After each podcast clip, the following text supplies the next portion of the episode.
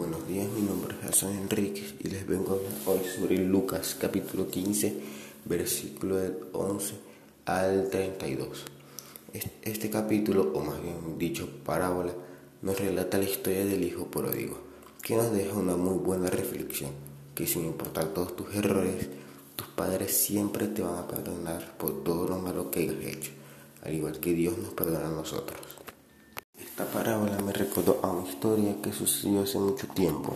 Hace dos años antes de que mi bisabuela muriera, ella se encontraba muy enferma.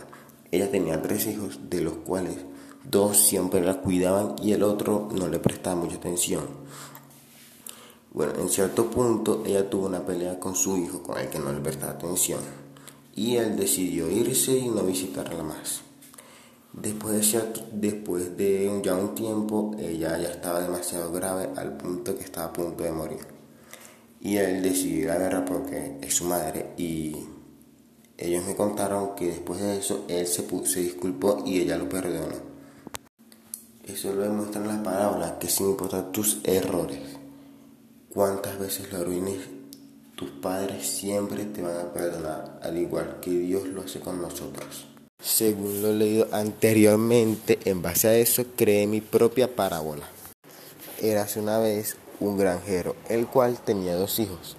El hijo menor siempre lo ayudaba y seguía su voluntad. En cambio, el mayor nunca ayudaba en nada, siempre desobedecía y lo que hacía era perjudicar lo que hacía su hermano menor. Un día, el padre le encargó al hermano mayor eh, vigilar las cosechas para que no se perdieran. El hermano mayor no le hizo caso y en base a eso las cosechas de, de la temporada se perdieron quedándose sin comida por un tiempo. El padre, debido a eso, se ensañó con su hijo y él decidió irse de su casa. Pasaron los años y el hijo mayor no supo más nada de su padre, hasta que diez años después su hermano mayor le escribió diciéndole que su padre estaba en su lecho de muerte.